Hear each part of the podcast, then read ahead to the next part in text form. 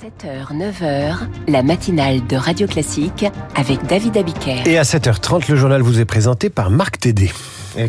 Confiscation du portable, cours d'empathie et saisine systématique du parquet. Le gouvernement a détaillé son plan de lutte contre le harcèlement scolaire. À Marseille, une école des quartiers sud sous protection policière pour se protéger des règlements de compte entre dealers. Et puis la crise du marché immobilier et ses conséquences sur le marché de la location. Il est en baisse de plus d'un tiers dans les grandes villes. Et dans l'écho du monde à 7h40, la ministre de l'Intérieur britannique jette un pavé dans la mare et remet en cause le droit d'asile l'écho du monde suivi d'un journal imprévisible intégralement consacré à l'œuvre de Jean-Jacques Goldman, alors que le film sur son demi-frère est à l'affiche. Le gouvernement a présenté hier son plan anti-harcèlement, dispositif très attendu après plusieurs suicides d'adolescents. Oui, Elisabeth Borne, la première ministre, promet une lutte implacable face à ce fléau du harcèlement scolaire qui touche 10% des élèves, un plan que le gouvernement a souhaité développer autour de trois axes, prévention, détection et solution. Précision, Baptiste Coulon.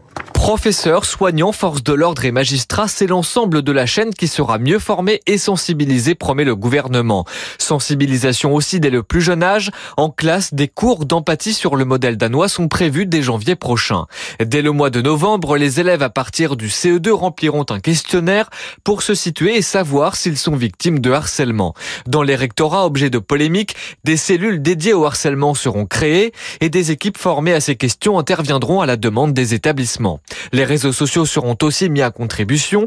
Ils devront rediriger parents et élèves vers un unique numéro d'urgence, le 3018. Réseaux sociaux dont les élèves harceleurs seront exclus six mois et jusqu'à un an en cas de récidive. Leur téléphone portable serait aussi confisqué définitivement si la justice des mineurs le décidait. Enfin, l'exécutif promet un accès plus facile aux psychologues pour les élèves harcelés et plus de séances prises en charge par l'assurance maladie. Détail de ce plan anti-harcèlement avec Baptiste Coulon. La Corse sera-t-elle bientôt autonome? Réponse ce matin avec un discours très attendu du président Emmanuel Macron à Ajaccio. Prise de parole à 10h devant les élus de Corse. Euh, le chef de l'État devrait esquisser l'évolution possible du statut institutionnel de l'île. Il a rencontré hier les nationalistes et la droite républicaine corse. Bras de fer en perspective entre le gouvernement et les gestionnaires d'autoroutes. Une hausse des tarifs des péages est inévitable, prévient le président de Vinci Autoroute, Pierre Copé. Après l'annonce d'un nouvel impôt sur les autoroutes, le gouvernement, lui, ne l'entend pas de cette oreille. Le ministre de l'économie et des finances, Bruno Le Maire, assure que cette hausse de la fiscalité euh, ne sera pas répercutée sur les usagers. Trouver un appartement à louer devient presque mission impossible dans certaines grandes villes. Oui, le nombre de biens disponibles y est en recul de 23% en seulement un an. Euh, ce serait même 38% à Paris, 43% à Rennes. C'est ce que dit une étude euh, du site d'annonce immobilière Se Loger. Son directeur scientifique Thomas Lefebvre estime que c'est une conséquence directe de la crise sur le marché de l'acquisition. On emprunte aujourd'hui à 4% sur 20 euh, ans. C'était euh, des taux à 1% il y a encore 18 mois. Donc globalement, les ménages français primo-accédants bah, ne peuvent plus acheter de logement et donc cette demande, elle se reporte sur le marché de la location parce qu'il faut bien se loger.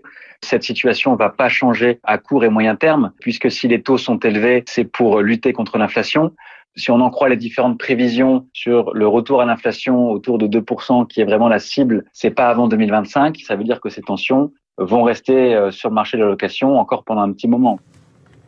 Euh, à Marseille, deux semaines après la mort de Sokaina, victime collatérale d'un règlement de compte entre dealers, c'est désormais une école qui vit euh, sous la menace des balles perdues des trafiquants. Ça se passe dans les quartiers sud de la ville, dans la cité de la Cayolle, tout près des Calanques. Un point de deal s'est installé en face de l'école primaire. Et cet été, un homme de 25 ans a été tué, un adolescent blessé par balle. L'école vit désormais sous protection policière, mais la maire du 9e arrondissement, Anne-Marie Destiendorf, demande un plus gros dispositif de sécurité tous les jours, évidemment, euh, la police est présente au moment de l'arrivée des enfants, au départ des enfants, tourne en permanence. La police sera présente tant que ce sera nécessaire. On essaye en tout cas euh, de rassurer ainsi euh, les parents pour qui cette vision est absolument anormale et angoissante. Et ensuite, euh, nous discutons avec la mairie centrale pour remettre des caméras de vidéosurveillance parce qu'on ne peut pas laisser le terrain aux dealers. Ce n'est pas possible. Les propos recueillis par Lucie Dupressoir. À l'étranger, l'exode des Arméniens du Haut-Karabakh se poursuit. Des fils de voitures à perte de vue surchargés provoquent des bouchons depuis la capitale Stepanakert jusqu'à la frontière arménienne. Euh, des euh, Arméniens qui quittent cette enclave sécessionniste d'Azerbaïdjan sur 120 000 habitants. 50 000 sont déjà partis, souligne Marc Pierini, ancien ambassadeur de l'Union européenne en Turquie et chercheur à la Fondation Carnegie.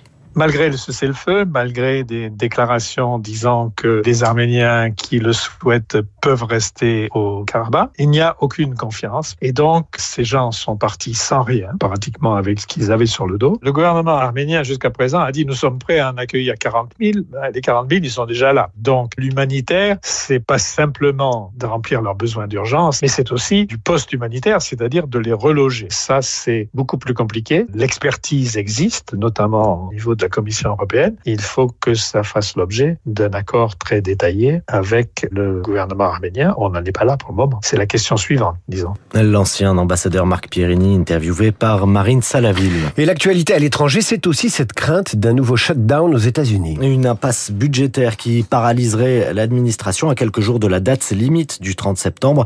Les parlementaires peinent à s'entendre pour relever le plafond de la dette américaine. C'est ce que nous explique Julien Pierre Nouen, directeur directeur des études économiques et de la gestion diversifiée chez Lazare Frères Gestion.